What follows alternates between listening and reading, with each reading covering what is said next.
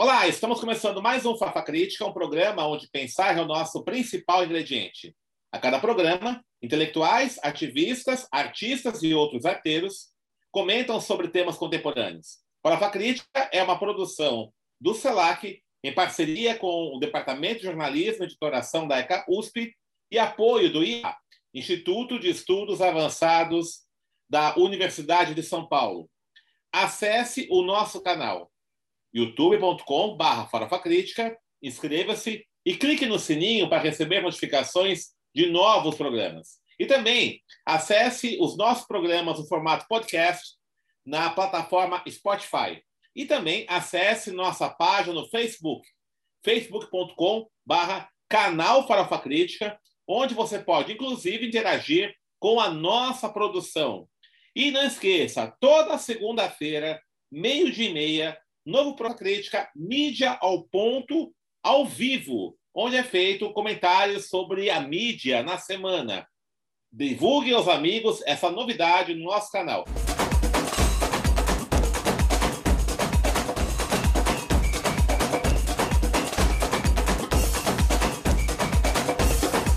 O Farofa Crítica de hoje recebe Elivan de Oliveira. Elivan de Oliveira é graduado em Comunicação Social e Jornalismo em 1989, especialista em Teoria da Comunicação Social pela Faculdade Casper Libero e mestre em Ciência da Comunicação pela Universidade de São Paulo, quando apresentou a dissertação intitulada Hércules Florence, pioneiro da fotografia no Brasil. Atualmente, Elivan de Oliveira é professor de fotojornalismo e fotografia no curso de jornalismo da ESPM, Escola Superior de Propaganda e Marketing em São Paulo, e também é presidente da ABEG, a Associação Brasileira de Ensino em Jornalismo, e também é membro do Comitê de Ética da ARFOC, Associação dos Repórteres Fotográficos e Cinematográficos do Estado de São Paulo, e vice-presidente da Casa Arte e Cidadania, organização não governamental. Elivan, primeiramente, é, agradecer aí a, o seu aceite, o nosso convite está aqui no Farofa Crítica, e nós vamos discutir, falar sobre jornalismo, né? Você é jornalista, você é professor de jornalismo, é, nós estamos vivendo aí um momento né, que o jornalismo tem sido atacado é, de várias formas, né? pelas declarações aí agressivas do atual presidente da República, até por ações judiciais que muitas vezes têm condenado jornalistas por exercer o seu trabalho. Enfim, a liberdade de imprensa tem sido colocada em risco no atual cenário. E, ao mesmo tempo, nós temos a disseminação aí de informações, fake news, né, pelas redes sociais, informações aí que não passam pela mediação jornalística.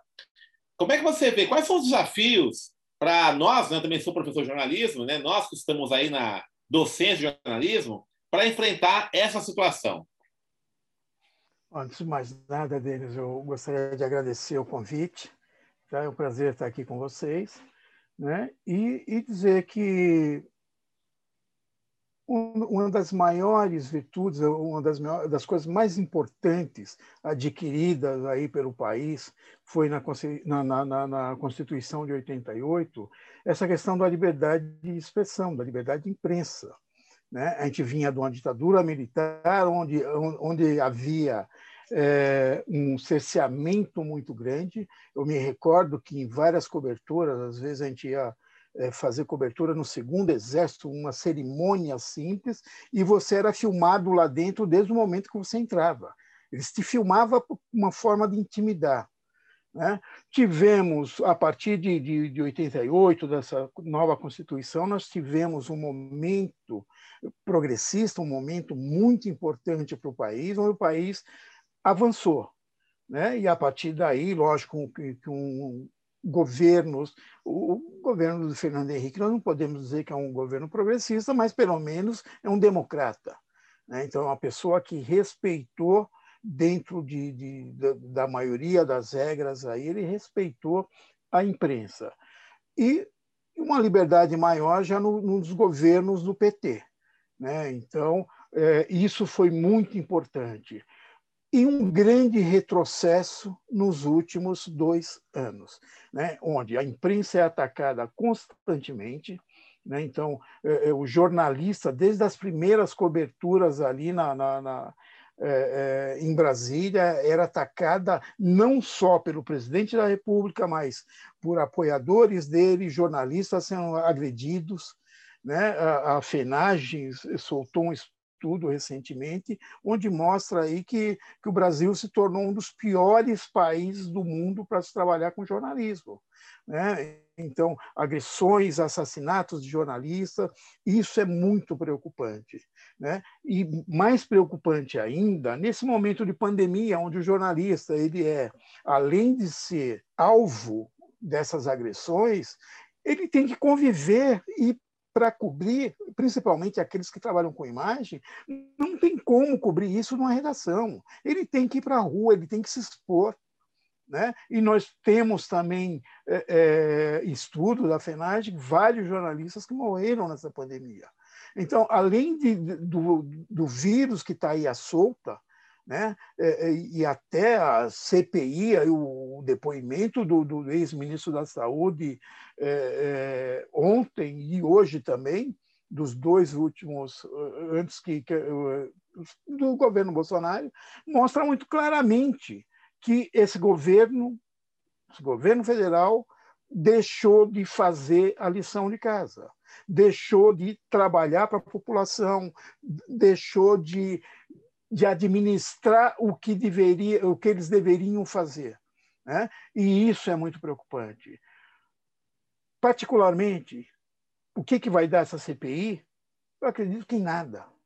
Como tudo nesse país vai terminar em pizza. Por quê? Se descobre um monte de coisas e se joga para frente, se empurra para baixo do tapete, né? Porque a nossa legislação é fraca nós temos um Congresso que mais parece um parlamento. Né? Nós parecemos que o nosso sistema de governo é parlamentarista. Então, um monte de, de, de, de regalias para esses deputados e senadores, né? enquanto o povo sofre nas ruas. Né? O povo morre de fome. Então, é, a imprensa é atacada por fazer o seu trabalho, né, por mostrar as necessidades do povo, fazer campanhas para tentar alimentar esse povo, né, enquanto os políticos simplesmente fingem que não acontece nada com ele. E lógico que nós temos um sistema judiciário muito fraco. Além de fraco, omisso né, muito omisso, porque em qualquer país sério do mundo, um presidente que vai a público dizer que cloroquina é o remédio para curar é, é, essa pandemia, ele já deveria ser enquadrado aí por charlatanismo. Né? Ele já deveria ser enquadrado. Primeiro, ele não é médico, ele não pode receitar nada.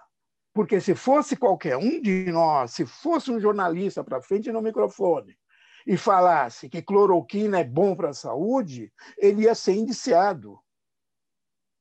Né? Então, existem coisas muito estranhas nesse país que precisa ser mudado. Uma reforma política acabando com essas regalias, acabando com essa questão.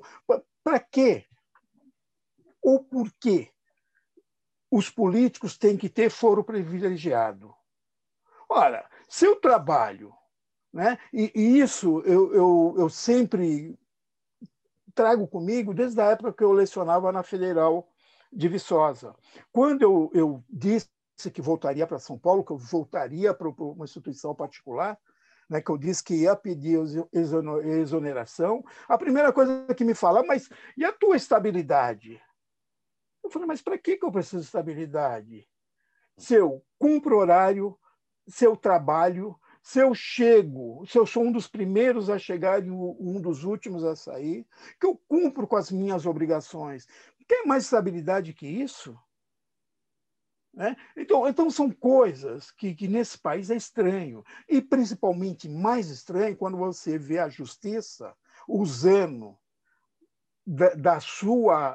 É, dos seus meios né, de proteção entre eles para atacar jornalista, como aquele caso do jornalista do Paraná, né? que, que, que aqueles jornalistas que denunciaram, que mostraram o, o, se existe uma lei no país que nenhum servidor pode ganhar mais que o presidente da República, e o jornalista denuncia, o jornalista ele é processado, E o pior de tudo, os juízes combinando entre eles para marcar o depoimento em várias cidades diferentes, com uma distância gigante, onde sabia que, o, que aquele jornalista não teria condições de estar em dois lugares ao mesmo tempo, né?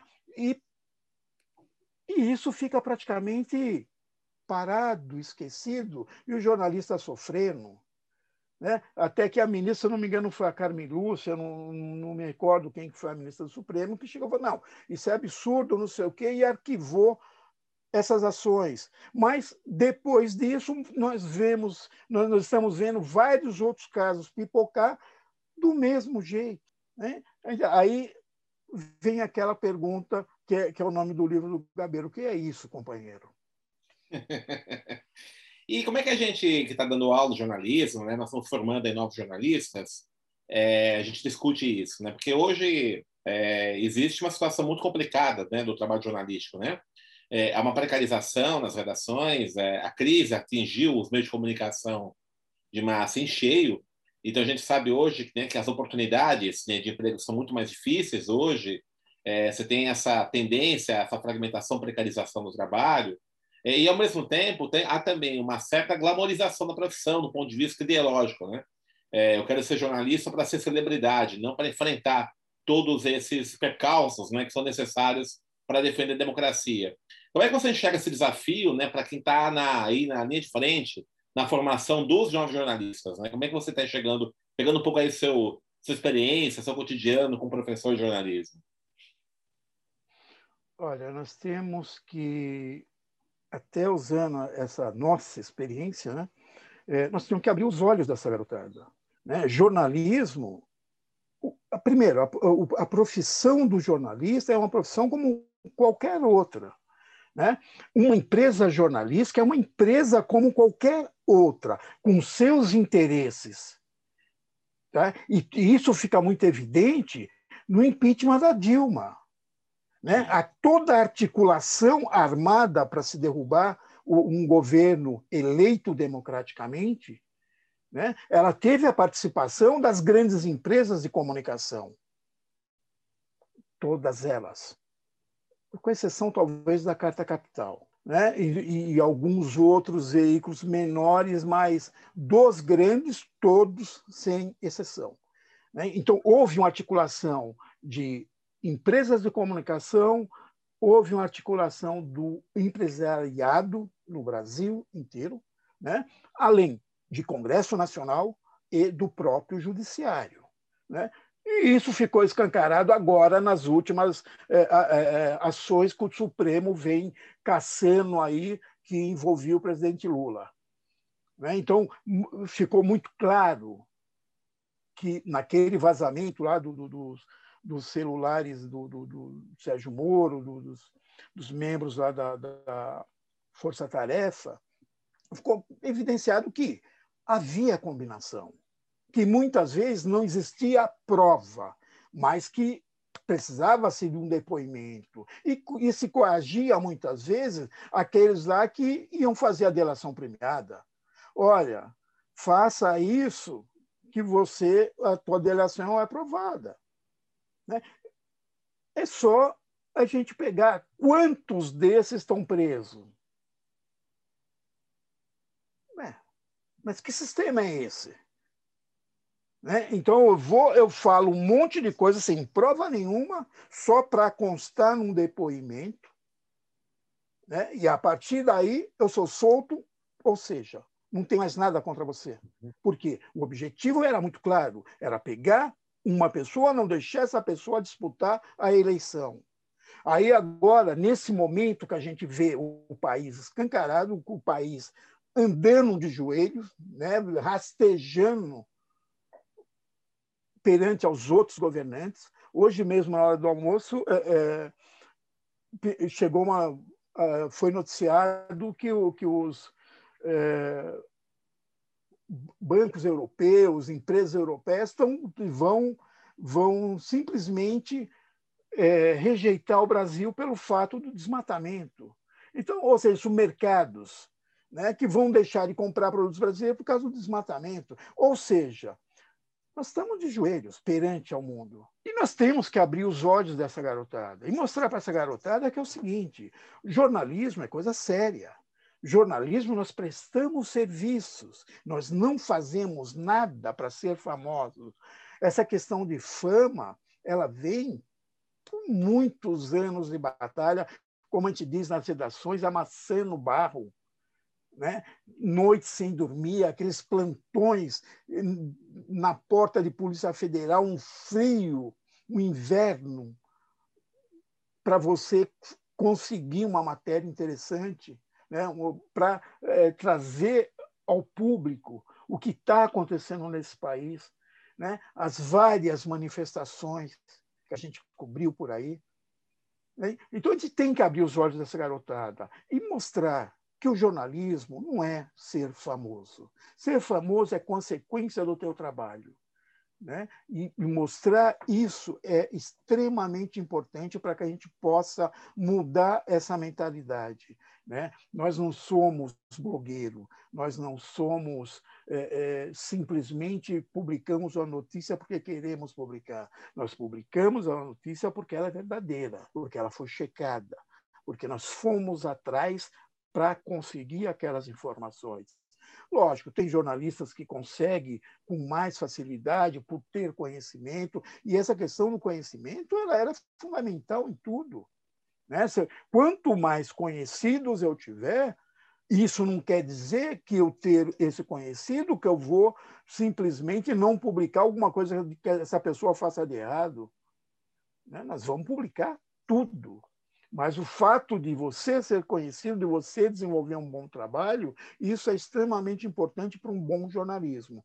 E essa garotada precisa acordar sempre é, para esses, esses fatores. Não é simplesmente, olha, eu vou ser blogueiro, ou vou, ser, vou ter sei lá, tantas coisas. Eu prefiro ter 10 curtidas, mas curtida sincera numa foto que eu publico, do que mil eu teve uma foto que eu publiquei que tinha mais de 5 mil é, curtidas. Eu falei, mas por quê?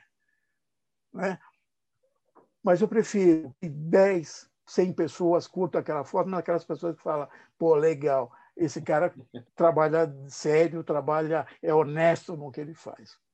É, isso é uma questão muito interessante, né? Porque essa linguagem das redes sociais, né? da, das plataformas de rede social acaba impondo uma certa narrativa estética, né? E o que vale é o impacto, o que vale é a, é a, é a, a dimensão imagética e não a relevância pública, né? Os critérios aí de veracidade, né? Que são é, princípios básicos do, jornalismo de qualidade, né?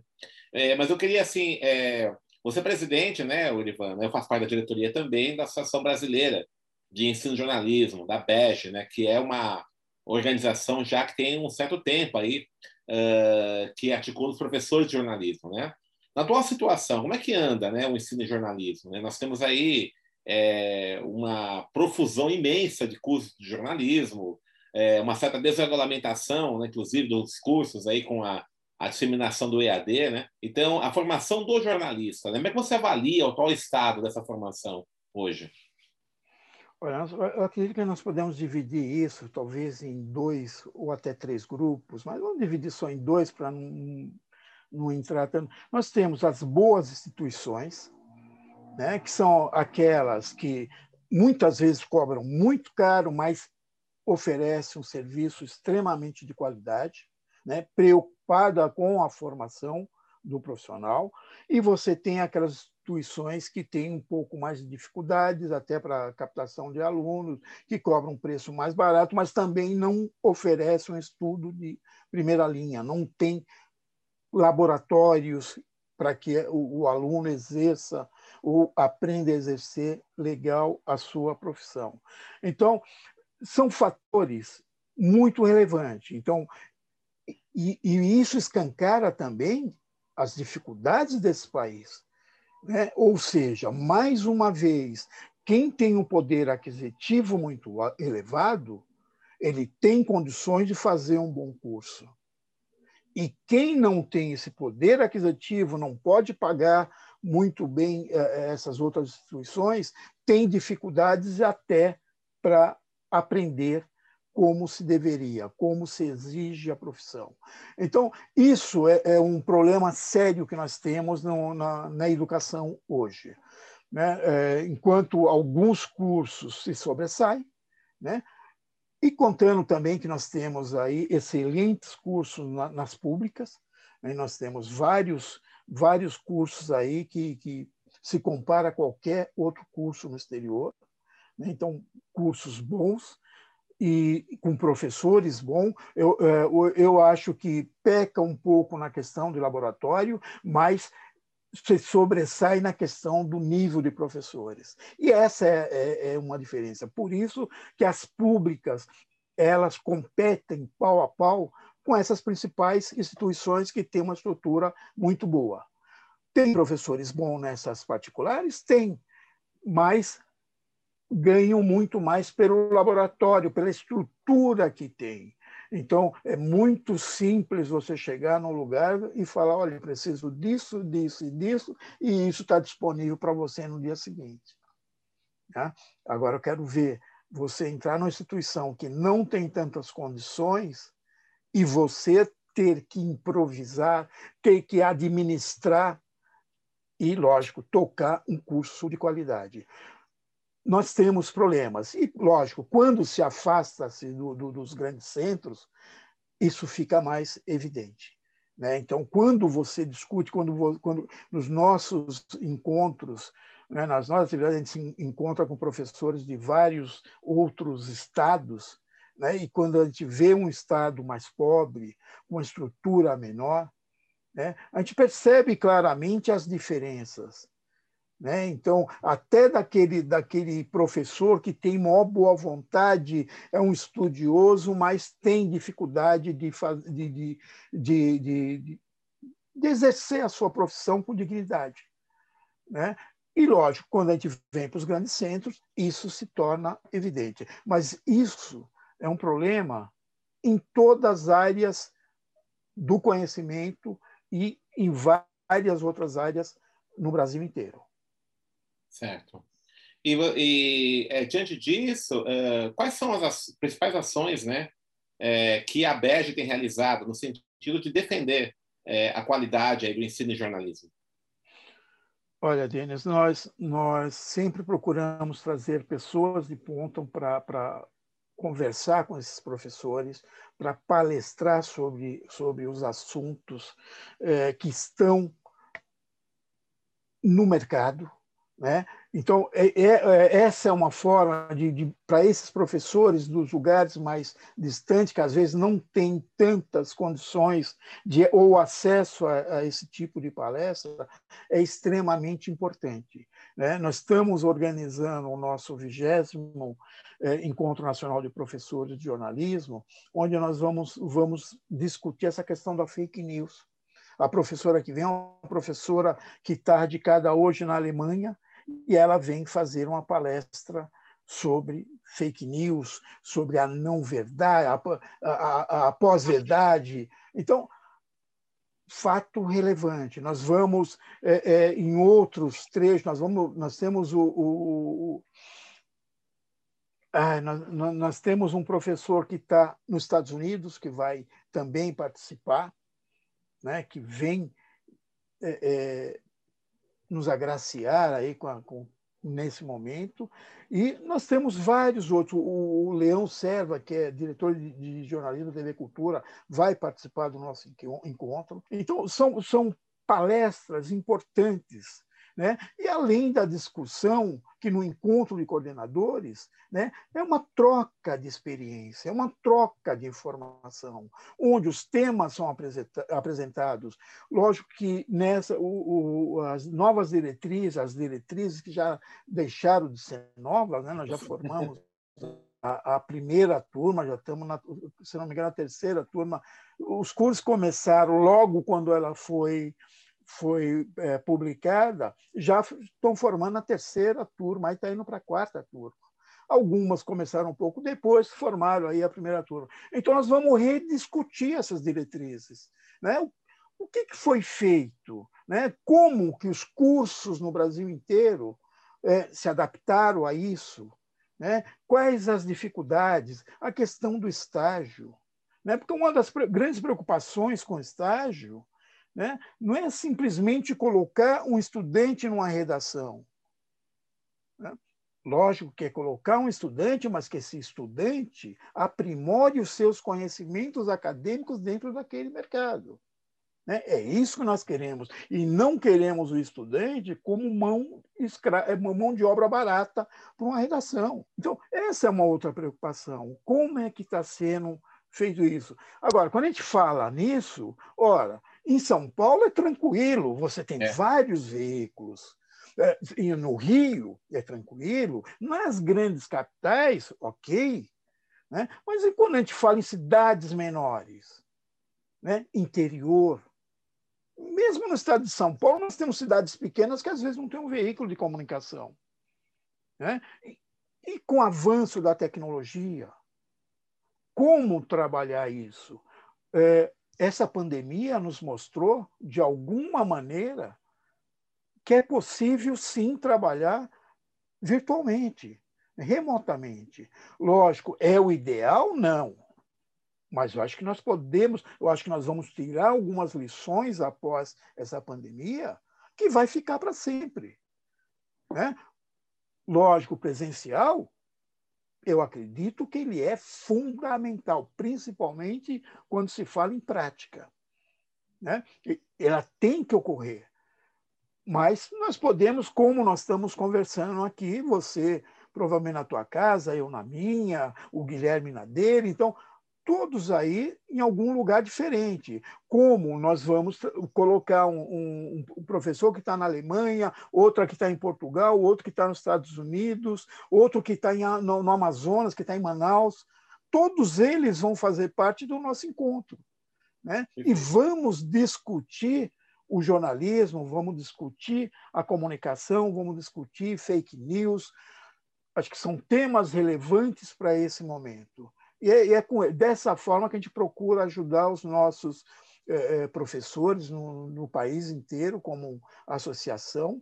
Né? Uhum. E esperamos, lógico, que, é, que em 2022, em abril de 2022, a gente consiga fazer esse encontro presencialmente, né? que, que tudo indica ou caminha para que isso ocorra né? em abril de 2022, provavelmente na Paraíba. Ok. Bom, uh, nós estamos encerrando aqui nossa, nosso programa, Olivan, né? E para quem quiser conhecer mais a BEG, né? Quiser se filiar à BEG, conhecer mais, qual é o endereço, site, do Congresso também, quiser fazer aí um. A gente chama de um merchando bem aí. então, bom, deixa eu pegar aqui o, o site da BEG, o certinho. Olha, o endereço do, do site da BEG é www.abjor.com abejor.org.br.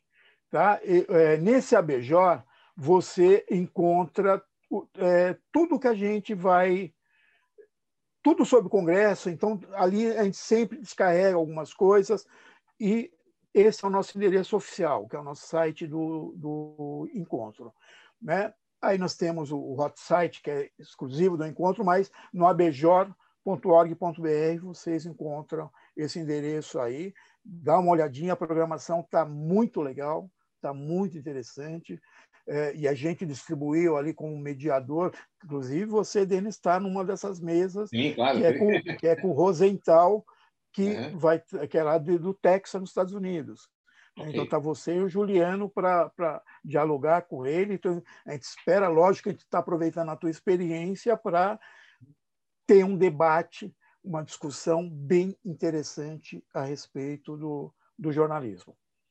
Então, aí o site www.abjor.org.br, é o site da Associação Brasileira de Ensino e Jornalismo, né? E aí ali tem as informações também do Congresso, do próximo Congresso. E tem a Rebege, né? Que é a Revista Brasileira de Ensino e Jornalismo, né? Que é uma revista por científica. Esse, por esse site, por esse Acho... site você consegue localizar todos os nossos produtos, o que nós estamos fazendo, e, e se associar, que é importante. Importante, né? a associação. né? E, e, se for associado, acertar anuidade, porque nós dependemos disso para fazer os eventos. Né? E, lógico, que o associado não paga nada para fazer inscrição ou apresentar trabalho. Aliás, Bom. as inscrições estão abertas para submissão de trabalhos. Ok. Vai até quando a inscrição? Vai até dia 25, deixa eu dar uma olhada aqui no calendário. Vai até dia 25 de junho. Até 25 de junho, então, é. a inscrição para o Congresso, o 20 Congresso, né? Para escrever trabalho, submeter trabalho. As, as, as, inscrições vão até 30 de julho, que é, ah. aí é não apresentando trabalho. Ok, então até, até 25 de junho, né? 25 de junho? É, 25 de junho, aí junho. a, pessoa Trabalho. pode. E lá, e lá tem um template, tem todas as informações necessárias para que a pessoa escreva um artigo e, lógico, que participe com a gente, e depois isso vai para a revista Rebege. Ok. Então, para você que é professor de jornalismo, pesquisador de jornalismo, então, 25 de junho, prazo aí para a submissão de trabalhos e papers para o 20 Congresso da ABEG, né? É, aí no site www.abjor.org.br tem ali as instruções de como participar desse congresso e também outras informações da associação. Elivan, muito obrigado pela sua participação, né? foi muito bom, muito produtivo. Né? Com certeza a gente vai aí ter dias melhores, né? dias melhores virão, né? E o jornalismo é, na, nunca é, foi mais que necessário agora, né? Para justamente Sim.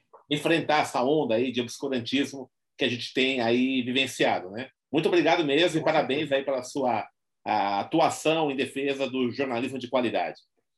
Eu que agradeço, Denis. Você é uma pessoa muito querida no meio, é um professor que a gente respeita, um pesquisador que a gente respeita muito, tá? e nós estamos sempre à disposição. Quando precisar, nós estamos por aqui. Obrigado, Edmar. Então, estamos um encerrando mais um Fala Crítica, que hoje recebeu o professor Elivan de Oliveira, presidente da Associação Brasileira de Ensino e Jornalismo e professor de jornalismo da Escola Superior de Propaganda e Marketing.